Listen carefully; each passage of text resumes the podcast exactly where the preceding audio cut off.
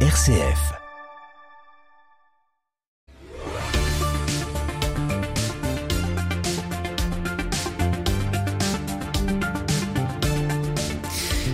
Bonsoir et bienvenue à toutes et à tous dans le 18-19 régional. Les lycées vont-ils passer l'hiver? L'inquiétude monte chez les proviseurs face à la facture énergétique de plus en plus salée. La région a lancé un grand plan sobriété à court et à long terme. Émission spéciale donc avec la vice-présidente du conseil régional délégué au lycée qui est avec nous dans 10 minutes. Et puis découverte aussi du lycée Charles Mérieux à Lyon pour comprendre à quoi ressemblent les lycées du futur. Le proviseur du lycée sera aussi avec nous. Et puis direction Grenoble cette semaine pour le feuilleton de la semaine. Grenoble que l'on découvre différemment ce soir et toute cette semaine à l'image d'un grand nom de la physique, Louis Néel, prix Nobel de physique. Nous vous emmenons dans l'Institut Louis Néel à 18h55. Et puis le journal d'actualité c'est à 18h30 et ce sera en compagnie de Charlotte Mongibaud. Bonsoir Charlotte. Bonsoir Corentin, bonsoir à toutes et à tous. À la une, un tiers des glaciers risquent de disparaître d'ici 2050. Que va donc faire la COP27 réunie aujourd'hui et demain en Égypte pour éviter cette catastrophe? On en parle dans le journal. Face à la flambée des prix, on le craignait, certaines piscines vont donc fermer cet hiver. Exemple dans la Drôme où elles pèsent trop lourd dans le budget de certaines petites communes. Et puis on parlera d'une première en France, des chiens qui deviennent les meilleurs amis des enfants atteints de diabète. Pour faire avancer la science, c'est un reportage en fin de journal avant votre météo journée clémente demain bien au-dessus des normales de saison Corentin. Merci Charlotte et à tout à l'heure donc pour le journal à 18h30. Et donc d'abord euh, nous partons pour le reportage du jour avant de retrouver nos deux invités. Le 18-19, en région Auvergne-Rhône-Alpes, une émission présentée par Corentin Dubois. Deux artistes qui débarquent pour pousser la chansonnette chez vous, c'est l'idée du pôle culturel d'Albi-sur-Chéran en Haute-Savoie pour rompre l'isolement des personnes âgées. Action menée cet automne grâce à des financements publics, Vanessa Sanson s'est invitée à une représentation. Ah bah quel nouveau? L'on est fou, plus on rit. Surprise pour Marguerite cet après-midi à Chapéry, Jocelyne Tournier, la chanteuse comédienne, et François Tollet, comédien multi-instrumentiste, frappe à la porte. Il s'installe dans le séjour de la bientôt nonagénaire et c'est parti pour un cœur à cœur, Jocelyne. C'est-à-dire qu'il n'y a pas, euh, il a pas le filtre de la scène justement où on touche euh, euh, beaucoup de gens, donc on voit pas. Euh, on ressent en fait quand ça passe bien, mais il peut y avoir une personne au milieu qui, voilà, qui, est- peut-être moins réceptive. Là, euh, c'est du du brut quoi. On est en face, on est en plus souvent dans la cuisine, euh, dans, dans un espace qui est pas conçu pour ça, et ça demande d'être hyper sincère. Enfin, c'est pas qu'on n'est pas sincère quand on est sur scène, mais là, enfin, moi j'ai la sensation qu'on on peut absolument pas tricher en fait. C'est, euh, bah voilà, il faut qu'il y ait une qualité. Enfin, nous on tient ce qu'il y ait une qualité artistique, mais il faut une qualité humaine. En, voilà. Parce que parce que c'est une rencontre, c'est quand même pas banal. Hein. Les gens sont pas eux demandeurs en fait. Hein. C'est-à-dire qu'on leur propose et on, est allé chez beaucoup de personnes qui euh, bon, on finit par dire oui, mais ils savaient pas trop ce qui allait les attendre, ce qu'on venait faire, et, euh, on rentre quand même dans leur intimité. Et puis euh, et puis ça arrive souvent. On va chanter une chanson et puis il y a les émotions qui arrivent. donc il y a, il y a tout ça à gérer. Mais artistiquement, enfin moi moi j'ai l'impression d'être au cœur de à l'essence même de ce pourquoi je fais ce métier. Ça veut pas dire que je ferai que ça, mais du coup je trouve que ça ça met vraiment le doigt sur euh, bah, bah voilà c'est quoi la sincérité quoi de ce que de ce que je fais.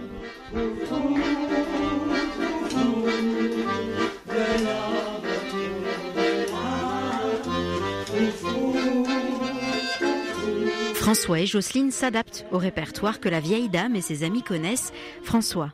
On s'est surtout dit euh, il faut qu'on ait un maximum de chansons euh, et de cordes à nos, à nos arcs pour pouvoir euh, pour pouvoir euh, se présenter euh, comme ça et s'adapter. euh. Et puis après ben ouais non c'est surtout l'écoute quoi, beaucoup d'écoute entre nous et puis de de ce qui se passe aussi. Il y a eu beaucoup de larmes effectivement, mais pas que. Il y a eu beaucoup de sourires aussi et ouais ça ça réchauffe quoi. Ça ça fait du bien. Les souvenirs remontent. Marguerite raconte des anecdotes et pousse même la chansonnette. Au moindre bruit, au moindre vent, on l'entendait claquer des dents. C'était sa façon de donner l'alarme. Derrière venait le second, armé d'un bon vieux tremblon. Le troisième n'était pas loin, pas loin de rebourser chemin. Les trois bandits de Napoli, doucement, ils descendaient de la montagne, avec chacun un petit filet à provision. À la fin de cette heure de visite, de partage et d'émotion, Marguerite est tout simplement conquise. C'est impeccable. Faudrait que ce soit toutes les semaines. Parce que je m'ennuie toute seule. Vous avez des copines quand même, là. Il y a Anne-Marie à côté de Anne-Marie, puis il y a le club. Oh là là, heureusement qu'il y a le club. Mais là-bas, on joue à la blotte, on chante pas trop. Hein. On a bien vu que vous aimiez chanter. Hein. Moi, je chante. Ah, bah oui. J'étais chanteuse, euh, chanteuse théâtre aussi.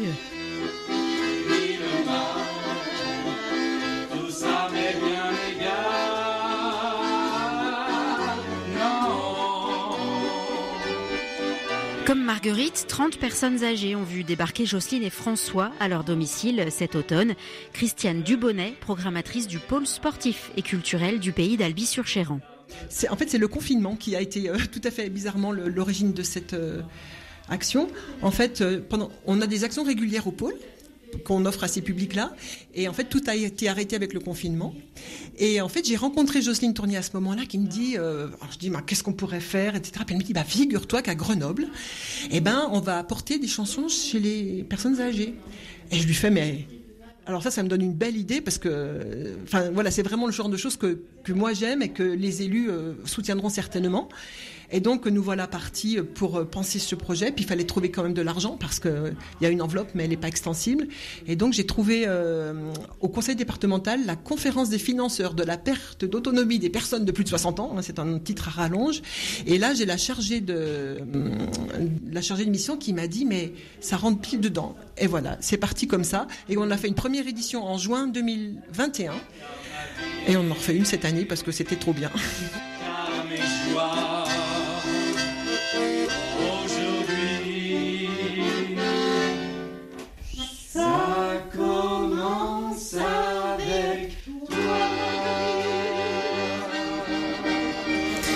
pour cette édition, ce sont les centres communaux d'action sociale qui ont aidé le pôle culturel à repérer les bénéficiaires de ces spectacles livrés sur un plateau.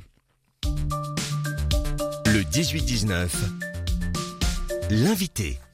Émission spéciale donc ce soir, nous parcourons les lycées de la région, des lycées inquiets hein, ces derniers temps euh, devant la, facture énergétique de leur établissement. Ils sont 562 donc en Auvergne-Rhône-Alpes. À cela s'ajoutent aussi des questions liées à la restauration, à la sécurité. Nous évoquerons donc tout ça avec euh, nos invités. Mais d'abord, nous allons nous plonger aussi dans les lycées de demain, des lycées qui sont parfois déjà sortis euh, de terre. C'est le cas du lycée Gergovie à Clermont-Ferrand ou du lycée Charles Mérieux du côté de Lyon. Nous recevons donc ce soir le proviseur du lycée Charles Mérieux, justement, Pierre Ronchaille. Bonsoir. Bonsoir. Merci d'être avec nous. Vous êtes à vos côtés, donc Florence Dubessy. Bonsoir. Bonsoir. Vous êtes la vice-présidente Les Républicains du Conseil régional délégué donc à l'éducation et au lycée. On va pouvoir développer un peu tous ces sujets avec vous, tout ce que prévoit aussi le Conseil régional pour aider ces lycées. On rappelle que, bien sûr, on va pas parler d'éducation ce soir parce que c'est pas votre compétence, même s'il y a une délégation quand même à l'éducation. C'est c'est euh, une compétence une quand même. compétence facultative que nous avons prise à la région, effectivement.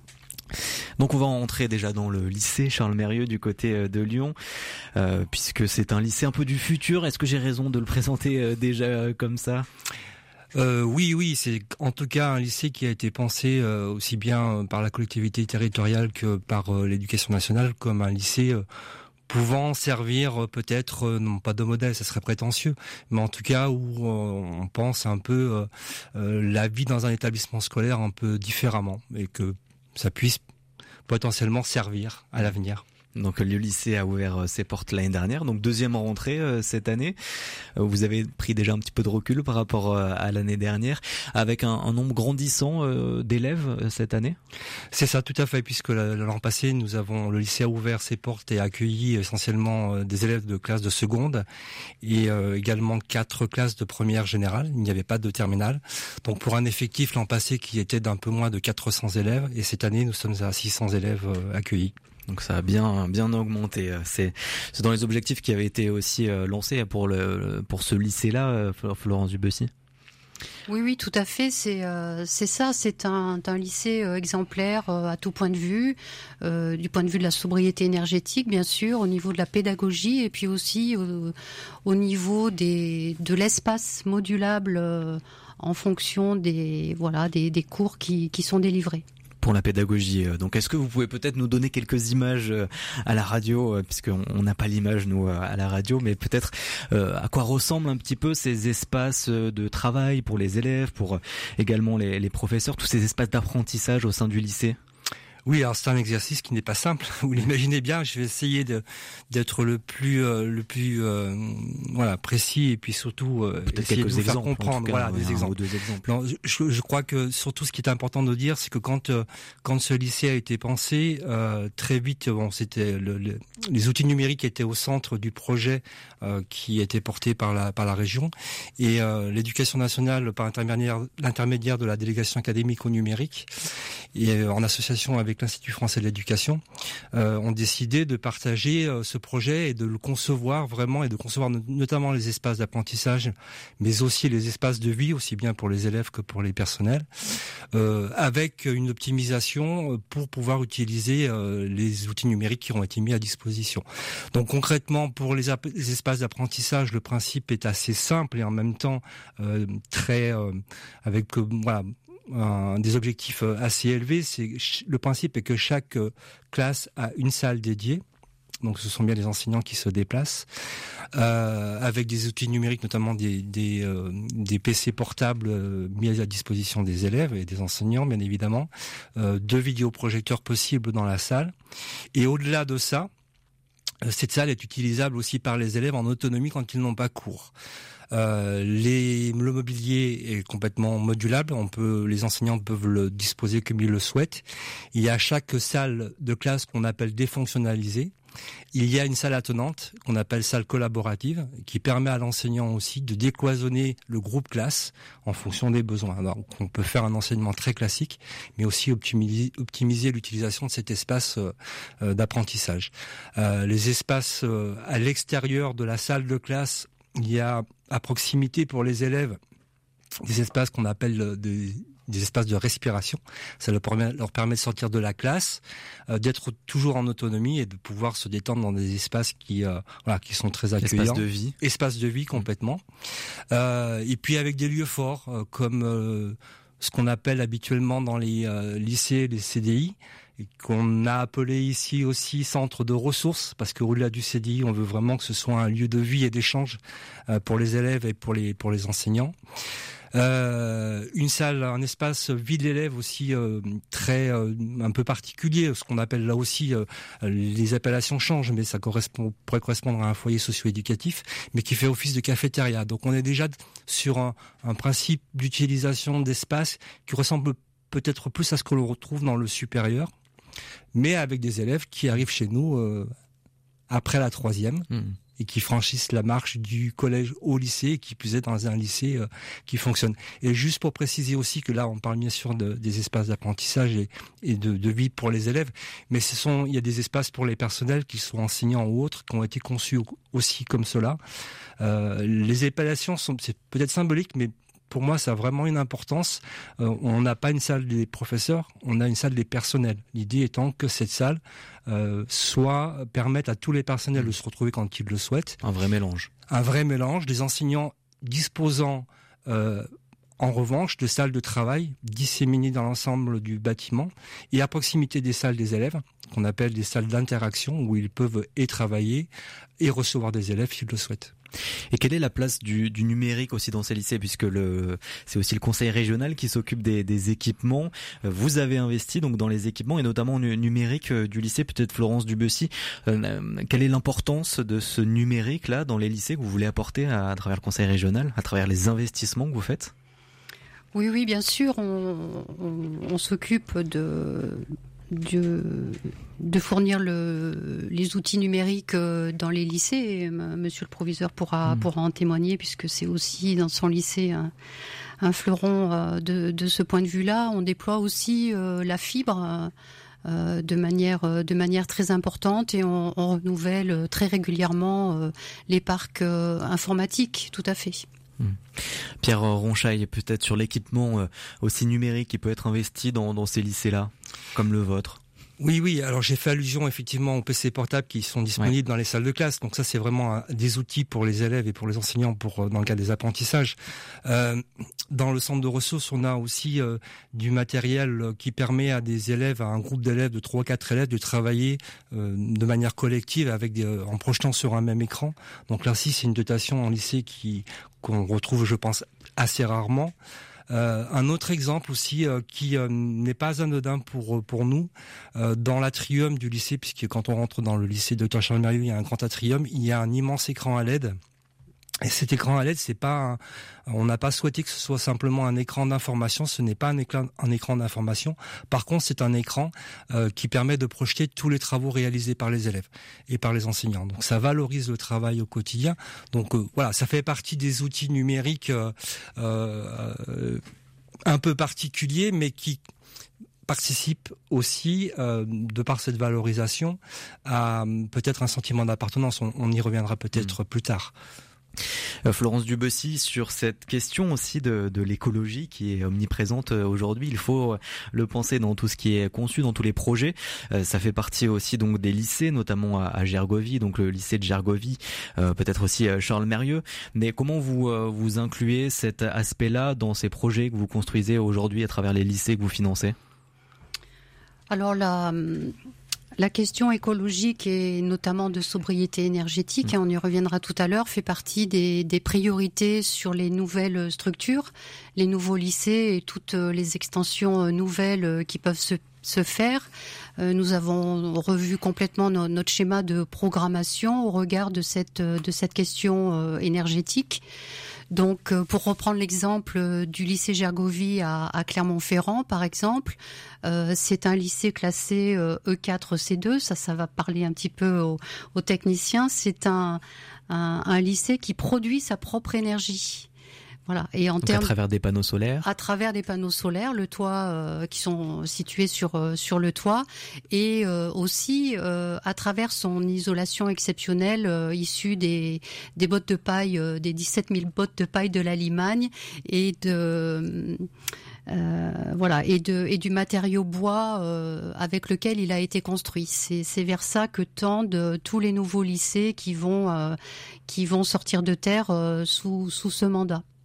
C'est ce que j'allais vous poser comme question. Est-ce que finalement ces lycées restent exceptionnels dans leur fonctionnement, dans l'investissement aussi qui peut être fait, puisque ça a un coût euh, tout ça, j'imagine.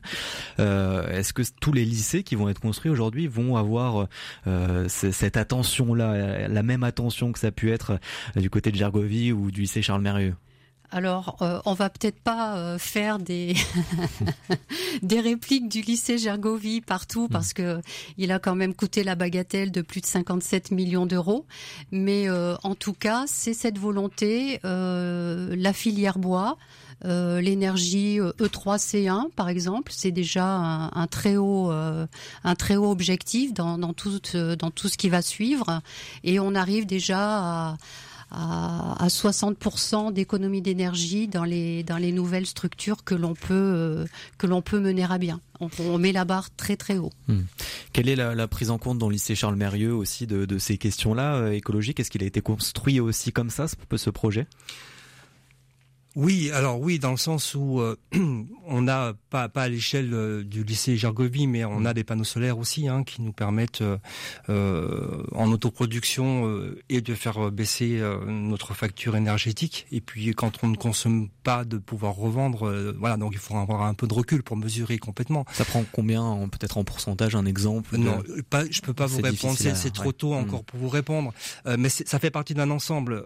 Il y a, y, a, cet aspect-là, il y a l'aspect recyclage d'air aussi, euh, voilà, qui donne une qualité de l'air et puis une impression euh, de confort thermique euh, qui, est assez, qui, est, qui est assez intéressante. Il y a aussi un, un, gros effort qui a été fait sur ce bâtiment, mais ça rentre dans le cadre, de, j'imagine, des économies d'énergie de, de, de, d'insonorisation euh, voilà, et c'est un confort, euh, euh, un confort sonore qui participe aussi à la. Je parlais de qualité de vie au travail, qualité de vie de l'élève.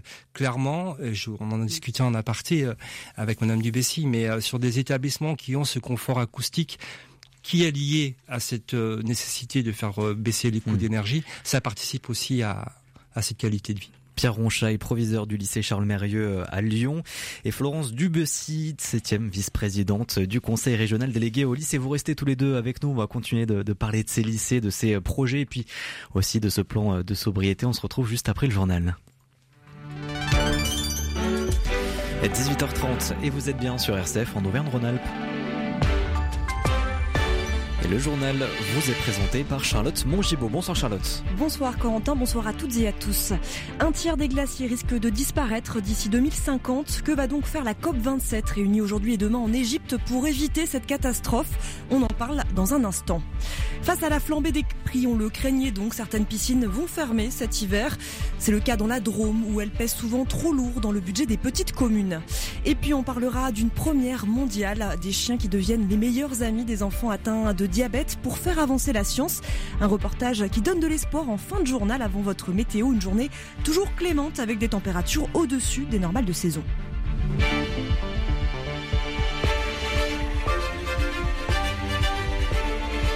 Les regards se tournent aujourd'hui vers la COP 27. Et avec une centaine de chefs d'État réunis depuis ce matin à Sharm el-Sheikh en Égypte et jusqu'à demain, ils vont à nouveau prendre des engagements contre l'accélération du dérèglement du climat qui n'a jamais été aussi soudain, surtout dans les pays du Sud. Le président de la République, Emmanuel Macron, a donc pris la parole cet après-midi. Il a dit notamment soutenir l'interdiction des extractions dans les grands fonds sous-marins, mais pas un mot en particulier en tout cas sur la fonte des glaciers. Pourtant, l'UNESCO les avait pointés du doigt dans un rapport explosif selon lequel un tiers des glaciers classés au patrimoine mondial de l'humanité va disparaître à l'horizon 2050.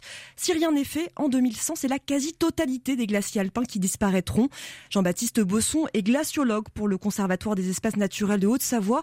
Il est auteur de ce rapport et il a de sérieuses attentes face à la COP27 malheureusement, il y a une espèce de dissociation cognitive, je sais pas comment dire, de, un peu de schizophrénie de l'humanité aujourd'hui entre les alarmes et les engagements d'un côté, qui sont ambitieux. Hein, L'accord de Paris, c'était très ambitieux, et puis qui permettraient de faire face à la gravité de la situation et qui sont la, seule vraie voie durable pour l'humanité. Hein. Ou alors, bah, finalement, la schizophrénie avec on continue à faire comme si c'était pas notre problème et que ça demande impérativement de passer à l'action. Donc mes attentes sur la COP, elles sont ça. Voilà, c'est pas la COP que du climat. On n'est pas là pour échanger du crédit carbone. On est là pour penser tout le système et son évolution.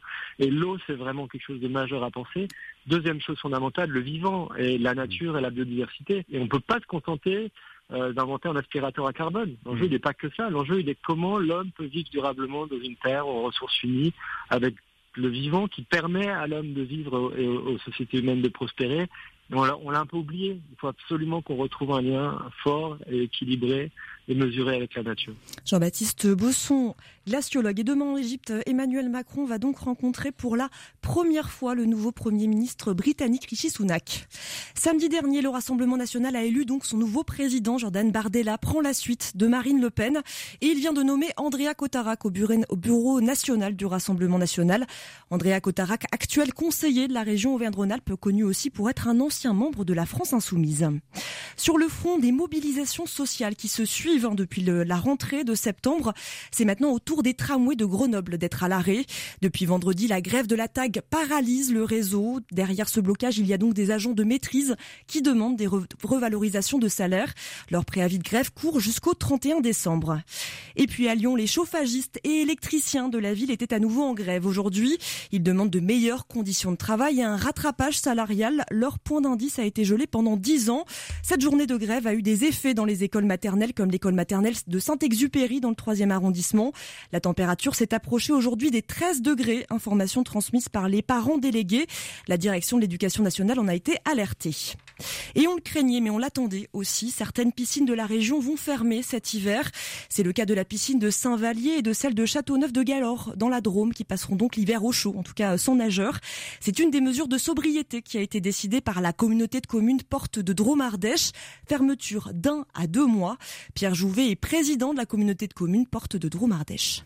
Très concrètement, nous allons euh, fermer la piscine de Saint-Vallier et euh, la piscine de Châteauneuf de Galore, ce qui euh, doit nous permettre de faire un certain nombre d'économies puisque les piscines représentent 60% du coût de la facture énergétique de la communauté de communes et qu'on va passer de 400 000 euros de dépenses de gaz et d'électricité en 2021 à 1,5 million en 2023. On est obligé de passer par des mesures d'économie drastiques et d'exemplarité aussi puisqu'on a un double objectif ne pas dégrader les finances de la communauté de communes qui sont très bonnes et très saines pour maintenir l'investissement, pour euh, éviter euh, autant que nécessaire euh, l'impact fiscal sur l'augmentation des impôts, continuer un niveau d'investissement et de services publics de qualité. Donc on s'est dit que pendant cette période finalement d'hiver où il y avait moins de fréquentation à la piscine, c'était là peut-être une opportunité d'aller éviter des dépenses trop importantes pour notre collectivité.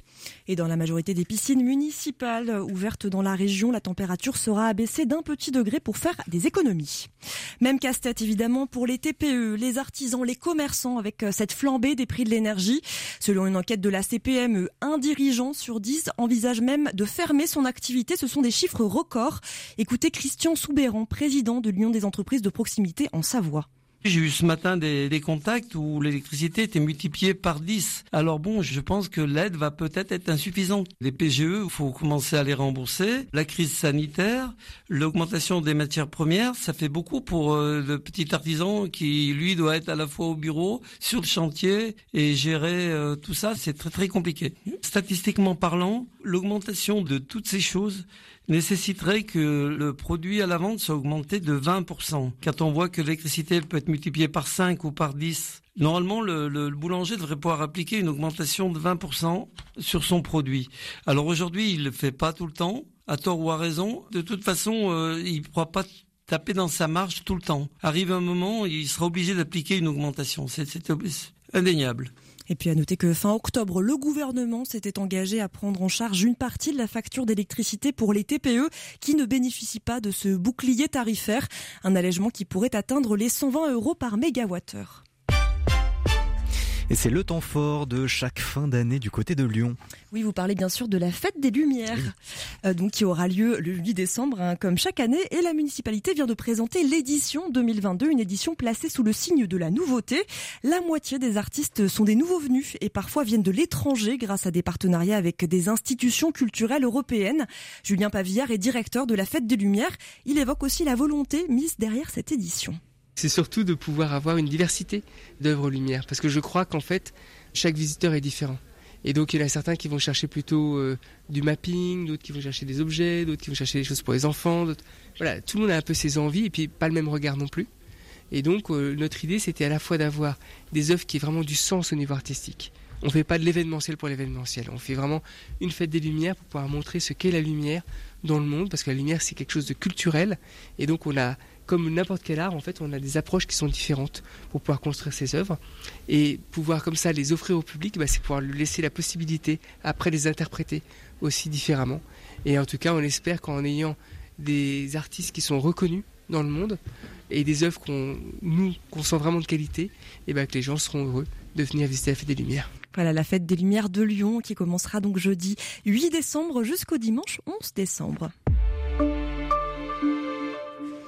On ouvre à présent une page santé. En France, plus de 20 000 enfants souffrent de diabète de type 1. Leur quotidien est difficile. Ils doivent par exemple contrôler leur glycémie régulièrement, de jour comme de nuit. À Livron, dans la Drôme, une association unique en France éduque des chiens capables de détecter les variations glycémiques. Caroline Pratt, la semaine dernière, l'association a ainsi remis à 9 jeunes diabétiques un chien chacun. Des chiens qui vont pouvoir apporter un peu de sérénité aux enfants et aux parents. Ils sont en effet capables d'alerter en cas d'hyper ou d'hypoglycémie. C'est ce que nous explique Florine Meunier, les coordinatrice de l'association Acadia. Le chien est capable de détecter ces variations grâce à un changement d'odeur. Le premier des comportements pour donner l'alerte, c'est ce qu'on appelle le POC des coups de museau euh, insistant euh, sur une partie du corps du référent. Si la personne est déjà en situation de malaise trop profond, l'idée c'est que le chien appuie ensuite sur un bouton de téléalarme et notamment pour la nuit où le chien dort auprès de l'enfant et lorsqu'il y a une alerte, euh, il appuie sur le bouton de téléalarme qui réveille les parents. Awen a 16 ans, il fait partie des bénéficiaires. Ce jeune homme qui vit dans le Morbihan a reçu cette semaine la laisse de Sherpa, un labrador. Ça va m'aider à plus me contrôler. C'est une aide en plus, quoi. De devoir se gérer tout le temps quand je suis au boulot. Euh, j'ai pas forcément tout le temps le temps. Et là, quand il ira me poker, bah, je sais que je dois me contrôler euh, pour voir ma glycémie en fait. Ça va aider la nuit aussi. Euh. Je viens de le rencontrer et ça se passe super bien. On s'entend bien. hâte de continuer et d'apprendre plus à le connaître. 30 chiens ont déjà été remis par l'association depuis sa création, c'était en 2015. Mais pour répondre à l'ensemble des besoins, il faudrait éduquer 1500 chiens chaque année. Voilà, l'association Acadia. Et si vous souhaitez avoir euh, plus d'informations, rendez-vous sur le site www.acadia-asso.org. Et puis on va parler culture euh, pour cette fin de, ce, fin de journal avec euh, l'édition des rencontres du cinéma francophone en Beaujolais qui commence ce soir. Ce sera une semaine pour voir 23 films en provenance de plusieurs pays francophones. Rendez-vous donc à Villefranche-sur-Saône. Et si vous n'avez pas trop peur des rugissements des T-Rex, l'un des dinosaures les plus craints, sachez qu'un vrai T-Rex est en route pour Lyon. Son nom est Riker et il prendra ses quartiers d'hiver dès le 16 décembre au musée des Confluences. C'est une première mondiale pour ce T-Rex issu d'une collection américaine privée et qui n'a jamais été mis dans un musée. 3,7 mètres de haut, 11 mètres de long. Ce sera donc le deuxième T-Rex exposé en France, frisson garanti. Des frissons euh, en région Auvergne-Rhône-Alpes aussi côté météo, Charlotte Non, pas vraiment. Toujours cet épisode de redoux avec euh, des, des éclaircies dans toute la région, sauf en Ardèche où un temps pluvieux va s'installer. À noter également un vent moyen dans la moitié ouest de la région, mais aussi dans l'Ain et dans le Rhône. Les températures, il fera demain matin 8 degrés à Annecy, 12 à Privas et 14 à Moulins. L'après-midi, on attend donc 17 degrés à Grenoble, 18 à Lyon ou encore 19 à Clermont-Ferrand. Donc on est encore une fois au-dessus des normales de saison, Corentin. Merci beaucoup. Peut-être ça qui donne des frissons finalement. Exactement. Merci beaucoup Charlotte et on vous retrouve demain pour toute l'actualité régionale comme d'habitude à 18h30. Retour à présent pour notre tournée régionale des lycées. Ils sont 562 en région Auvergne-Rhône-Alpes et on en parle avec nos deux invités ce soir dans un petit instant. Ils ont croisé la route du Christ. Ils vous le racontent dans Témoins. Ce lundi, des anonymes, qu'ils soient laïcs ou religieux, partagent leur joie de croire et annoncent avec leurs mots cet amour que nous sommes tous appelés à vivre. Témoin, c'est ce lundi à 23h30. Le 18-19 L'invité. Et les invités plutôt, puisque ce soir il y a Florence Dubessy, septième vice-présidente du conseil régional délégué à l'éducation et au lycée, et Pierre Ronchaille, proviseur du lycée Charles Mérieux à Lyon, qui a vu le jour donc l'année dernière tout juste euh, lycée et grande nouveauté aussi, on en a parlé avec vous, euh, Pierre Ronchaille, lycée du futur un peu comme celui de, de Gergovie du côté de Clermont-Ferrand. Euh, des, lycées aussi qui sont pensés, sobriété énergétique, vous nous l'avez dit, Florence Dubessy. cette sobriété énergétique qui est cœur des débats, que ce soit dans le monde économique, mais donc aussi euh, ici dans les lycées, puisque les lycées euh, aussi ont une grosse consommation euh, énergétique, beaucoup d'inquiétudes de la part des proviseurs. Vous avez lancé donc un, plan de sobriété énergétique avec deux phases, une phase plutôt à court terme et une autre à long terme. Déjà, comment réagir à court terme sur cette question et, et devant ces factures aussi de plus en plus salées? Alors, ça fait plusieurs questions euh, en, une seule. Effectivement, il y a un petit peu plus d'un. Sur le plan d'urgence déjà. Oui, oui, oui. Nous lancions un, grand plan régional de sobriété euh, énergétique. Euh, c'est le, président Vauquier qui, qui, a lancé ce plan régional puisque nous sommes la, la seule région à, présenter un tel plan de, sobriété énergétique en, en, deux phases, effectivement. Donc, de 13 mesures au total. Une phase très rapide sur 2022 et puis une autre phase qui va se décliner à partir de, de 2023 euh, de manière euh, très urgente. Euh, tout ce que l'on peut faire déjà, c'est déployer un million d'ampoules LED, hein, pour donner quelques exemples. voilà, dans, les lycées. on attend ici à peu près entre 10 et 15 d'économie de consommation. Et puis des, des gestes de bon sens. Euh, ne pas dépasser les 19 degrés euh, dans les salles de classe, par exemple, limiter euh, l'usage de l'eau chaude pour le, nettoyage. Hein, ça a été prouvé qu'on pouvait s'en passer.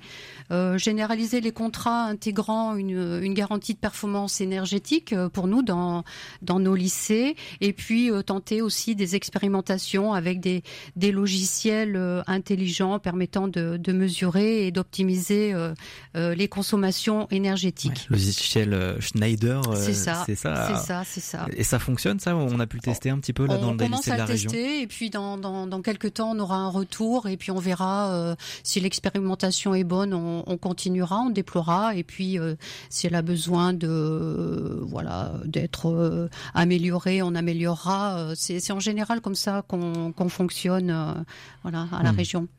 Euh, Pierre Ronchaille, euh, il y a de l'inquiétude euh, aussi chez, les proviseurs. Ça a pu se sentir auprès de plusieurs proviseurs. Vous qui êtes dans, le lycée depuis un an, c'est encore un peu récent. Puis c'est un lycée aussi particulier. On l'a dit, un, lycée qui était adapté à, être plus sobre.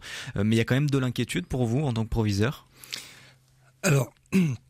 Euh, bien sûr, je, je parle qu'à mon nom, quand mon nom est bien évidemment pas au nom des, collègues. Euh, pour avoir vécu, euh, voilà, cinq ans en tant que professeur dans un autre lycée lyonnais, euh, le lycée Lamartinière d'Hydro, pour ne pas le citer, donc un, un, lycée beaucoup plus ancien, un des plus anciens de Lyon, avec trois sites. voilà, ce sont des bâtiments qui, effectivement, je pense, font naître de l'inquiétude parce que ce sont des vieux bâtiments. Et, alors, je ne parlerai pas de la Martinière d'Hydro. Euh, pour ce qui concerne le docteur Charles on, aborde encore cette période peut-être un peu plus sereinement euh, parce que effectivement les choses ont été pensées en amont pour que la consommation énergétique, même si on n'a pas encore une fois le recul mm. nécessaire, mais il est clair que voilà les espaces de, de circulation ne sont pas chauffés, euh, la température on peut être programmée.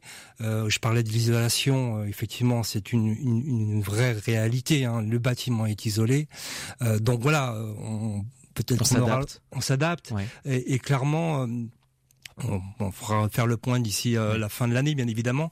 Mais en tout cas, bon, voilà, on, on est peut-être sans doute dans des établissements comme euh, comme celui-ci euh, plus serein parce que effectivement ils sont récents et parce que les choses ont été pensées en amont pour que de toute mmh. façon la consommation soit moindre. Les lycéens aussi arrivent à s'adapter? Oui, les lycéens s'adaptent. Euh, là aussi, euh, je veux dire, euh, je prenais l'exemple de l'atrium tout à l'heure en, parlant de l'écran LED. C'est un, c'est un, une entrée qui n'est pas du tout chauffée. voilà, donc en été il fait plutôt chaud, en hiver il fait plutôt froid. Mais les, lycéens vont dans les endroits où ils retrouvent ce confort thermique qui n'est pas un confort thermique énorme. Hein. On est bien sur une consommation raisonnée sur un confort raisonné, mais ils s'adaptent parce que encore une fois, ils ont des lieux dans lesquels ils peuvent vivre au quotidien dans des conditions euh, tout à fait euh, acceptables. Florence Dubessier, est-ce qu'il y a un risque euh, cet hiver que des lycées soient en rupture énergétique dans la région? Non. Non, non, non. notre volonté, c'est bien de ne laisser aucun établissement en situation de rupture d'énergie. Donc euh, pour cela, euh, nous allons euh, bien sûr, nous avons décidé de verser la, dotation globale de fonctionnement en une seule fois dès le mois de janvier pour que les, les chefs d'établissement puissent gérer leur trésorerie. Et puis ensuite, nous étudions leurs demandes au cas par cas. C'est le choix qu'a fait la région. Nous avons déjà, euh, à la dernière commission permanente, euh, passé 127 euh, dossiers pour un montant total à peu près 8,5 millions d'euros et nous continuerons à le faire. Notre volonté, c'est bien que qu'un établissement ne soit en, en, en rupture de, en rupture d'énergie. Et euh, c'est pourquoi dans la deuxième phase de euh, de ce plan régional de sobriété énergétique notre priorité c'est aussi euh, de nous occuper des 27 euh, établissements les plus énergivores donc les rénover de, les, les, les, passoires énergétiques mmh. les plus importantes de les mettre en priorité sur notre sur nos programmes nos programmes euh, d'investissement, sachant que euh, la, la région n'a pas attendu la, crise énergétique pour déployer déjà des, des solutions euh, d'économie d'énergie dans ces lycées. C'est pour ça d'ailleurs que notre région est de 20% en dessous des, de la consommation nationale des, des lycées. Donc c'est aussi un, atout pour notre région, mais nous ne laisserons aucun lycée en situation de, rupture énergétique, bien évidemment. Donc vous accompagnerez euh, euh, tous les lycées qui en ont besoin sur des rallonges de dotation, par exemple, parce que certains sont déjà euh, en train d'utiliser des, fonds de réserve. vous les accompagnerez tous oh, Nous les accompagnerons au-delà du, seuil de, fonds de réserve de 45 jours, au cas par cas, en étudiant avec eux leur situation. Hmm. Et sur les travaux donc qui vont être euh, menés sur cette question euh, énergétique, de rénovation euh, énergétique, ça va commencer donc en 2023 ou est-ce que déjà vous avez lancé des projets là? Sur la rénovation? Oui. Oui, oui, il y a déjà, euh, il y a déjà des, il y a déjà des travaux qui sont en cours et ça l'a toujours été, hein, d'ailleurs. Hein, euh, depuis 2016, cette question énergétique mmh. est très consciente dans, dans, les services de la région. Nous avons des, des thermiciens, nous avons des, voilà, des, agents de la région qui travaillent sur le bâtimentaire et qui sont déjà très au fait de de ces questions d'énergie et d'économie d'énergie, évidemment, et pour tous les lycées, que ce soit les, lycées publics ou les lycées privés. Mais sur ces 27 lycées donc qui vont être rénovés, donc c'est d'ici 2024, ah. donc d'ici l'hiver prochain. Oui, à partir de, de 2023, hein, euh, les, puisque on, on, on, les a euh, mis en priorité sur le prochain euh, sur le prochain schéma de, de programmation. Donc euh, ces fameuses passoires énergétiques, puisqu'il il nous en reste encore quelques-unes. voilà, nous nous en ferons la, la priorité et nous continuerons nos opérations sur sur les autres lycées qui en ont besoin évidemment que ça va pas être trop difficile aussi avec le secteur du BTP, on le sait, qui est à la peine, euh, manque d'effectifs, mais il y a aussi des, aussi des, difficultés d'approvisionnement en, matériel, ma, matière première également. Jusqu'à présent, effectivement, on a on a connu ce genre de ce genre de, de soucis d'approvisionnement ou de de creux un peu de, du BTP, mais euh, on, on, a toujours fait face. On a on a toujours essayé de, de faire pour le mieux. Bien sûr, parfois ça crée euh, ça crée des retards, mais la volonté de la région, c'est aussi de travailler au maximum avec euh, les entreprises euh, locales et euh, sur la majorité de, de, nos chantiers dans les lycées, on a parfois jusqu'à 90 voire 100 d'entreprises locales euh, qui, qui travaillent sur, euh, sur, nos, chantiers dans les lycées. Ça n'empêche pas les retards, bien évidemment, mais euh, voilà, on, fait, au cas par cas pour le mieux, pour que les, chantiers avancent et ne prennent pas de retard. On va entrer dans la restauration maintenant, Florence Dubessy, qui est aussi une compétence de la région dans les lycées. Laurent Vauquier donc s'est engagé à ne pas augmenter les tarifs des cantines scolaires jusqu'à Noël, donc fin d'année, décembre. Mais est-ce que 2023, ça veut dire qu'il va y avoir des augmentations de tarifs? Alors, le, les augmentations de tarifs, effectivement, sont bloquées jusqu'à jusqu'à la fin de l'année. Et puis ensuite, euh, c'est au, c'est au proviseur aussi, en conseil d'administration, de décider euh, de l'application du tarif des cantines. Euh, euh la consigne leur ayant été donnée de, euh, de s'adapter, de s'ajuster sur le sur le, sur l'inflation. Voilà, de ne pas aller, bien sûr, au-delà au de, de, de l'inflation nationale. Euh, la question du, gaspillage alimentaire aussi importante dans, ces lycées. Est-ce que la, région prévoit, et puis ça, suit aussi cette, cette mouvance écologiste qui est importante à, prendre en compte, est-ce que vous, euh, vous prenez en compte justement la lutte contre le gaspillage dans les lycées? Comment mettre euh, en œuvre bien moins de gaspillage dans la restauration des lycées? Oui, oui, oui, bien sûr. Ça aussi, nous avons commencé à, y travailler au travers de la labellisation La région dans, dans mon assiette, qui a un très, très, très bon bilan. Et aujourd'hui, notre volonté est d'engager une nouvelle dynamique euh, de lutte contre le gaspillage alimentaire dans les lycées, donc euh, avec un dispositif qu'on appelle la région dans mon assiette anti-gaspi, anti-gaspillage, euh, qui vise un objectif de réduction de 50% de gaspillage alimentaire à l'horizon de, de, 2028. Pour vous donner un exemple un peu parlant, la région, c'est 4000 tonnes de déchets alimentaires par an.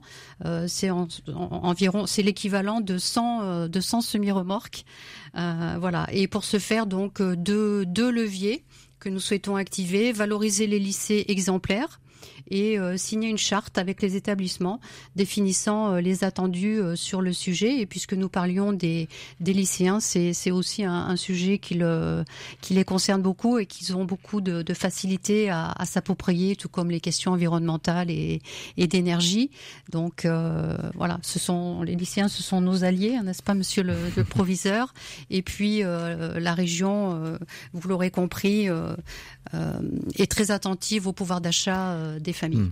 Une dernière euh, question euh, rapide, Florence Dubessy, sur les, la cantine aussi, les, les, produits locaux, des produits bio. Est-ce que ça peut entrer aussi dans, dans ces cantines-là? On sait que la relocalisation est importante pour le renvoquer. Est-ce que ça fait partie aussi des sujets dans la cantine? Oui, oui, absolument. Euh, depuis 2017, la région s'est fixé un objectif très ambitieux pour favoriser l'achat de produits locaux dans les, dans les restaurants scolaires. Donc, le bilan aujourd'hui, c'est 115 lycées labellisés et un taux de 50% denrées euh, régionales dans, dans les assiettes de, de, de nos lycéens. Donc euh, nous continuons. Merci beaucoup à tous les deux d'avoir été euh, avec nous. Pierre Ronchaille, donc proviseur du lycée Charles Mérieux à Lyon, et Florence Dubessy, septième vice-présidente du conseil régional délégué donc à l'éducation et au lycée. Merci beaucoup à tous les deux d'avoir été avec nous. Merci. Merci. bonsoir. Le 18-19, le feuilleton de la semaine. Et toute cette semaine, notre feuilleton nous emmène du côté de Grenoble. On connaît cette ville comme la capitale des Alpes, celle du vélo, mais aussi et surtout comme une terre de sciences. Chercheurs, ingénieurs et start-up font partie intégrante du paysage grenoblois. Et ça, Grenoble le doit beaucoup à un grand nom de la physique, Louis Néel. Aujourd'hui, l'un des plus grands laboratoires de France porte son nom et il se situe justement du côté de la presqu'île scientifique grenobloise. L'Institut Louis Néel a bien voulu ouvrir ses portes et livrer ses secrets à Maya Salier. C'est dans les interminables couloirs de l'Institut Néel, d'une superficie de 21 500 mètres carrés, que j'ai commencé par me perdre. Toute personne extérieure à l'Institut aurait été désorientée dans ce véritable labyrinthe de physique. Laurence Magot, directrice de l'Institut Néel, m'a conduit dans les bâtiments de l'administration pour la première étape de ma visite. Bonjour et bienvenue à l'Institut Néel. Quelles sont les recherches en physique qui sont menées à l'Institut Néel? Un très gros laboratoire de recherche plutôt fondamentale en physique mais aussi un peu en chimie de ce qu'on appelle la matière condensée, donc les solides et un peu les liquides. Et on travaille sur les matériaux, leurs propriétés, tout ce qui a trait au quantique, euh, les matériaux et aussi euh, les technologies. Et on a aussi d'autres activités autour de la biologie, de la santé, de l'environnement et aussi du spatial par exemple. Donc euh, un spectre assez large. Alors, est-ce que vous pourriez nous raconter euh, brièvement l'histoire de cet institut de physique et euh, l'origine de son nom? Donc, euh, l'Institut Néel a un petit peu plus de 10 ans maintenant. Par contre, il est en fait issu de la fusion de quatre assez gros laboratoires qui étaient sur le site depuis euh, bien longtemps, depuis plusieurs dizaines d'années, et aussi d'équipes qui sont venues de l'autre côté de Grenoble, du campus. Donc c'est un gros laboratoire, hein, puisque nous sommes entre 450 et 500 personnes, donc c'est un très très gros laboratoire. On dit qu'il représente 1% du CNRS. C'est un chiffre à avoir en tête. Et peut-être pour notre diversité, euh, on a une soixantaine de nationalités en présence. L'origine de ce nom, bah, au moment où il a été créé, il a fallu choisir un nom, et en fait on a choisi le nom à la fois d'un très grand physicien, Louis qui euh, a eu le prix Nobel en 1970 pour les théories qu'il a développées liées au magnétisme. Mais c'était pas qu'un grand physicien, en fait, c'était aussi, euh, on va dire presque un homme public, en tout cas quelqu'un qui a vraiment œuvré pour la place de la science euh, sur Grenoble. Puisqu'en fait, quand il s'est installé sur Grenoble, il a aussi fondé les laboratoires du CEA puis du CNRS sur Grenoble, œuvré pour l'installation de l'Institut La Langevin, l'ILL. Et tous ces laboratoires et cet institut international ont fait qu'ensuite, quand il a fallu choisir un emplacement pour installer le synchrotron européen, le SRF, en fait, c'est Grenoble qui a été choisi. Donc il a vraiment eu un impact très fort sur bah, l'aspect euh, scientifique de Grenoble. Et en plus, c'est quelqu'un qui avait des liens avec la société civile, avec les collectivités locales. Donc un peu un exemple à suivre. Et ça peut intéresser un public un peu plus large.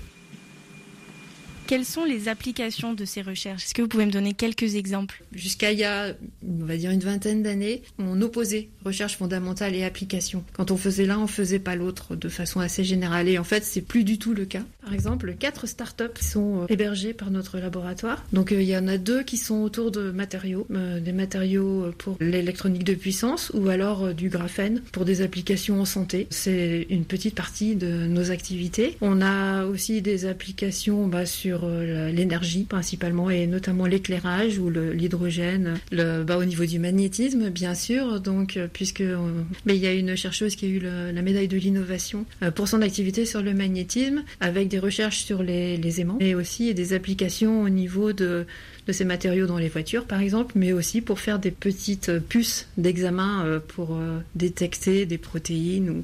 Et c'est en lien avec euh, des thématiques comme la lutte contre le cancer ou la détection de certaines maladies. Quelque chose d'important aussi, c'est d'expliquer la démarche scientifique ben, au grand public, à la société, en fait, et ce qu'on peut faire dans les laboratoires. Donc on ouvre les portes du laboratoire et on fait visiter.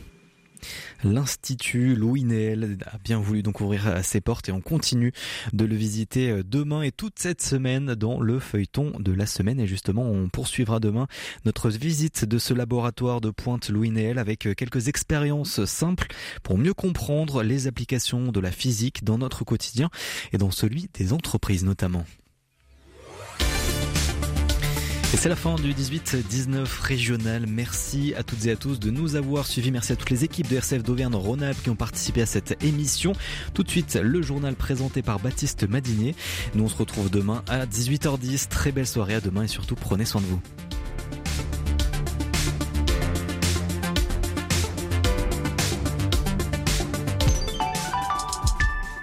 De ses tout débuts à son extrême fin, la vie ne cesse d'être interrogée. Chaque semaine, Où va la vie décrypte, en écho à l'actualité, toutes les questions éthiques que posent les avancées de la science et de la loi. Un rendez-vous en partenariat avec les jésuites du Centre Sèvres et la revue Laennec. Où va la vie, présenté par Frédéric Mounier, c'est ce lundi à 22h30.